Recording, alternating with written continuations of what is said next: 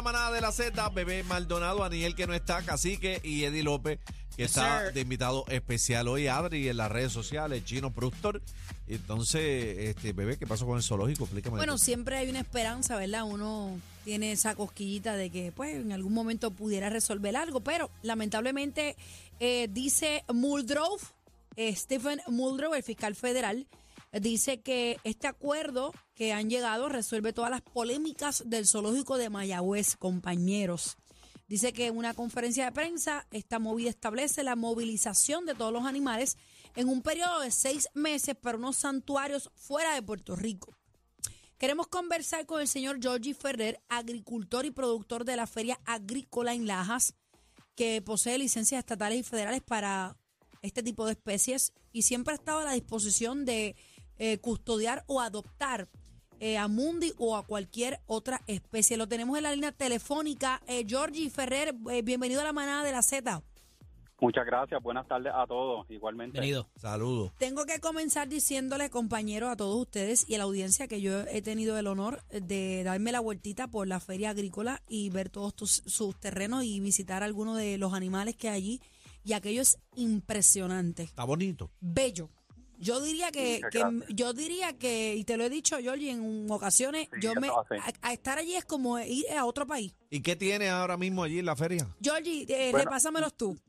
Mira, nosotros tenemos sobre una docena de especies este, que van desde el water buffalo asiático, desde el Bello. bisonte norteamericano, llama, camello, eh, caimanes, Cebra. eh, mono, cebra. Hay un sinfín de animales que tenemos para la exhibición de la feria agrícola y durante el año esos animales, esas especies, están en un entorno lo más parecido a su hábitat natural. O sea, no están enjaulados, están en fincas y en espacios abiertos este, lo más parecido, porque mayormente son especies, en su mayoría de África, y tienen árboles que son endémicos de esa zona, árboles de acacia, aromas blancas, que son originales de África, y entonces pues esas especies las tenemos sueltas y en un ambiente que pues, básicamente es muy parecido a su lugar de origen. Esto es lo que pudiera considerarse quizás un tipo santuario, que mucha gente no entendía ese ese Término. ese término para propósitos de lo que querían Sí. hacer con el zoológico.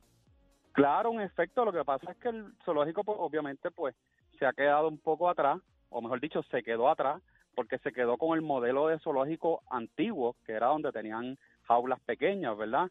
Y que hoy día eso no se utiliza. Hoy los zoológicos que están eh, de calibre mundial, ¿verdad? A la altura que esperamos, eh, tienen todos sus animales sueltos en santuarios y espacios enormes, abiertos, donde los animales se pueden distraer y el público que quiere visitar y, y tener la experiencia, pues se monta en unos trolleys estilo safari y va y los visita, ¿verdad? Todos aquellos que hemos tenido la oportunidad de visitar Busch Garden, Animal Kingdom. ¿Verdad? Eso es lo más cercano, lo más es lo más cercano. este. cercano, claro. ¿Y cómo se protegen para que no se coman entre ellos o para poderles dar al- alimento también? eh, eh, porque ya que no están en una jaula, eso imposibilita también o dificulta el, el- el llegar a eso, ¿no? Eh, perdóname, ¿cómo es? No te entendí. Para, que, para protegerlos entre unos y otros, ¿verdad? Porque si están sueltos, que Ah, no, se coman entre unos y cada, otros. cada especie, cada especie tiene un predio.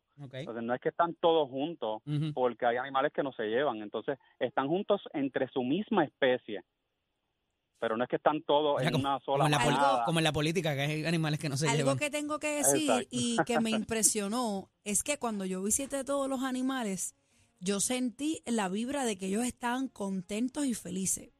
Ahí tú no vas a ver un animal con un parche, un chicle pegado. Ellos están en su ambiente, Claro. pero pero cuidaditos, cuidaditos. Georgie, Sí. quiero hacerte la pregunta porque sé que has Sí. manifestado en muchas ocasiones que tenías la disposición, ¿verdad?, de, de, de adoptar a Mundi y a otras especies.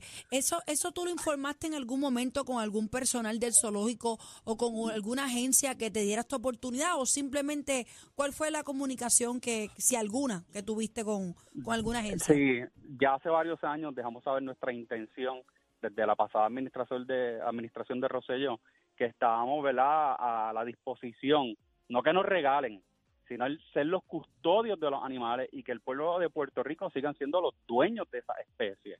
Es importante mencionar que esto es en una finca de heno, de sobre mil cuerdas de terreno. Como bien sabe, la mayor parte de esos animales son herbívoros y su fuente principal de alimento es el forraje, o mejor conocido como el heno.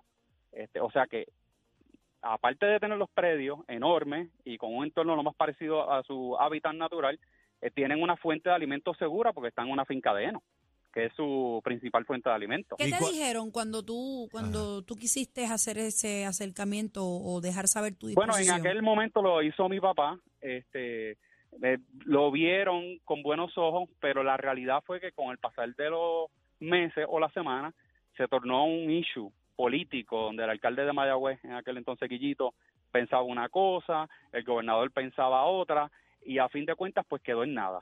Y eso es lo como resultado es donde estamos hoy día, que tuvo que el gobierno federal tuvo tener una intervención y decir, ven acá, esta gente no se pone de acuerdo, este, vamos a, ver cómo se puede resolver este asunto de una vez y por todas. Y pues nada, volvimos a hablar con el gobernador y dejamos saber, se le, se le manifestó que estamos nuevamente en la disposición, porque yo entiendo que hay especies que en efecto deben de ser trasladadas a santuarios en los Estados Unidos. Entiéndase el chimpancé, porque son animales gregarios, de manada, de grupos, y no deben de permanecer, ¿verdad?, en, en, en estas facilidades y mucho menos solos. Este, pero más sin embargo, yo pienso que hay varias especies que se pueden identificar y que una gran parte de ellas puede permanecer en suelo boricua como, y por bien ejemplo, cuidado. como por ejemplo Mundi. Mundi podría ser una alternativa, claro que sí. Nosotros dejamos 12 cuerdas de terreno destinadas a eso y de hecho todavía están disponibles. Lo ocupan unos guatusi africanos, pero se pueden remover y tengo espacio suficiente para hacer una reubicación y destinar ese espacio a, a Mundi, claro que Ay, sí. Dios Al igual que otras ¿tú te especies. Georgie, yo lo que no nunca he entendido lo del santuario ese. Entonces, ¿cuál es la diferencia del santuario a lo- al terreno tuyo? ¿Por qué, qué, qué diferente tiene el santuario? Mira, los criterios de santuario, ¿verdad? Este, eh, son, ¿verdad? En cuido, en las condiciones en que los animales, este, se, ¿cómo se llama? Se, se, se cuidan, se protegen, eh, se tienen libres, este, y es muy parecido, ¿verdad? Por no decir idéntico a lo que estamos ofreciendo, se está ofreciendo. Pero es mucho más caro que lo que sería un, un zoológico en una jaula. Bueno, acuérdate de una cosa, este, el riesgo empieza desde el traslado. ujú. Fíjate que tú estás sacando de un entorno que lleva muchísimos años, con un personal que lleva mucho tiempo también con Sí. ellos. Y eso es como tú coger tu perrito y mandarlo para Estados Unidos en una casa ajena con gente extraña. Es lo mismo, Una el Lo transición. van a de- resentir, claro. además de riesgo, porque eso hay que sedarlo y este conlleva un riesgo y un estrés para todas las especies y todos los animales. Y en el caso de Mundi, ni hablar, que los elefantes son animales súper inteligentes. De Oye. hecho, los, cuida- los cuidadores, estando en, en sus vacaciones. Tienen que interrumpir sus vacaciones y visitar a Mundi una, dos, tres veces en semana Para que no se para que el animal no entre en una, exacto, en una Ay, depresión. Dios Mira, correcto. eh, algo importante, porque allá en Mayagüez ha habido una investigación federal y recientemente, o hoy, tan cercano como hoy, entró la Fiscalía Federal. No Mm, la, sí. la, la agencia tal o más cual del gobierno federal. La Fiscalía. Federal como tal a, a- Correcto. a entrar al juego. ¿Qué, qué, por, dónde va esta, ¿Por dónde va esto? Eh, ¿A qué amerita esta intervención?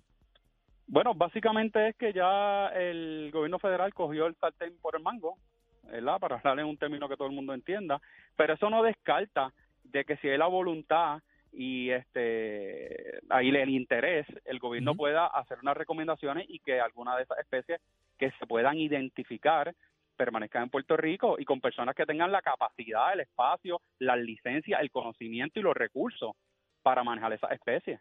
Ok, tú, di- tú comentas que no estás pretendiendo que te regalen nada, eh, simplemente que te hagan custodio.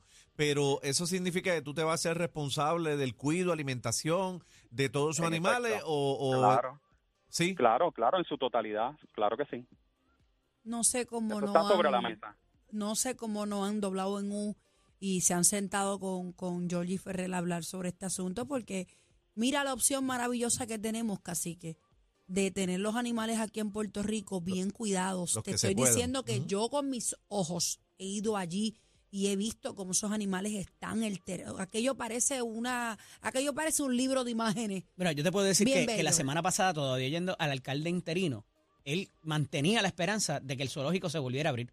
Y que, o sea, él no entraba en la realidad, no quería entrar en la realidad de que esto ya debería trascender a otra, a otra Pero ahora faceta. te pregunto a ti, yo, eh, le- licenciado Ujú. Eddie, eh, ¿qué posibilidades hay de, de revertir esta decisión? Ninguna, ¿O porque ya, está metido, tomado? ya está metido el gobierno federal, ya está metido eh, recursos naturales. O sea, hay tantas otras agencias y, y la, y la situación de los animales es tan crítica en términos de su salud que ya esto trascendió de ser un asunto municipal, que nunca lo fue, vamos, porque esto pasó de parques nacionales a, a, la- a recursos naturales y, A recursos. y- y- y no, y no había de otra. Claro, ellos decían, pues mira, ese es el único atra- atra- atractivo turístico que teníamos. ¿Desde cuándo eso dejó de ser un atractivo turístico? Porque la realidad es que ya eso nadie lo visitaba, no estaba en condiciones de ser visitado y vimos lo que, No. lo que cómo estaban los animales con... con, con eh, Bueno, el león parece que le dieron una pela. Sí. El león parece que fue atropellado para adelante y para atrás dándole el carro.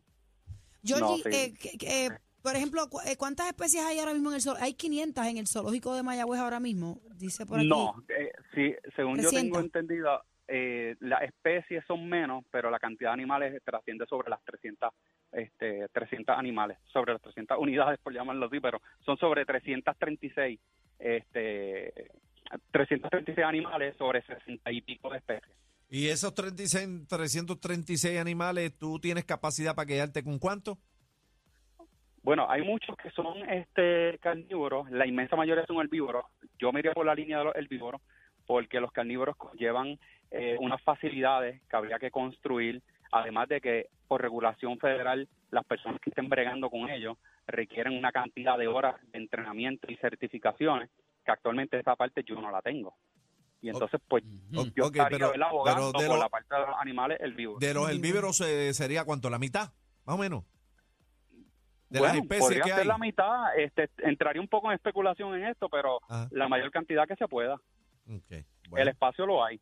Sí, es que no hay ni tan siquiera un inventario de lo que hay allí, mano, que ello está el garete. Ay, Georgie, Hay- queremos... Hay, un inventario que se hizo, este, ahora cuando el gobierno federal tomó, Entró, ajá. este, sí, tomó. Yo el último que había tenido oportunidad de examinar fue del 2020. Después de eso hubo fue en la- el fueron en las, vistas, en las vistas legislativas que se Sí, dieron. correcto, correcto, sí. El último número, pues no lo tengo. Claro. Georgie, queremos felicitarte por, Benito, por, por, por esta gesta que, pues, aunque no, no se puede hacer nada, ya Pero estamos por hacerte disponible, ciertamente. tarde, pero, pero pues Siempre, había, había una opción real y no la, o sea, no, ni tan siquiera la contemplaron. Así que eh, salúdame a mi amigo el camello, por favor, y a mi amiga la cebra. Bebé, ¿qué le pasó al león? El ¿Qué le león de aquí, león? el león, pare- el león de aquí parece que le dieron y para adelante. Uno se ríe, pero cada vez que. Dice que le Oye, metieron una pela. el ahí. último video viral del león tratando No, de rugir. Parecía que tenía una monga endiabonada. Me Tenía- da pena, a mí me da tenía pena, COVID, mano, tenía me, COVID. me da pena. Pero nada, No, es, Georgie la- es Ferrer. lamentable, mira, es lamentable por la especie, es lamentable por los niños que pues se le va a, per- se le va a privar de, ese, de esa oportunidad, de ese privilegio de poder tener un lugar donde puedan ver esas especies que de otra forma tendrían que, ¿verdad?, tener los chavitos para poder viajar al extranjero Ujú. y poder tener esa experiencia. O sea, que no es tan solo por las especies, la- las especies y los animales, también Mira, es un problema que no, nos va a perjudicar a nosotros como pueblo, ¿verdad? Georgie, ¿tienes cabida para el mono? Para el mono de Bayamón, que lo acaban de coger. Cabe allí. Lo Le cogieron, también, mono. le buscamos también. Georgie, gracias, gracias por estar Un con nosotros. hermano. Georgie Ferrer, agricultor y productor de la Feria Agrícola en Lajas. Un placer, Georgie, un abrazo. ¿Capturaron el mono de Bayamón? No La sabemos, no en la iglesia, que se Ah, metía en la iglesia, era un mono. De verdad. Era un mono católico. De ese mono Era de cristiano, era Era cristiano el cristiano. mono. Ay, mi madre. El más completo. Completo. Noticias, entrevistas, información y mucha risa. La manada de la Z.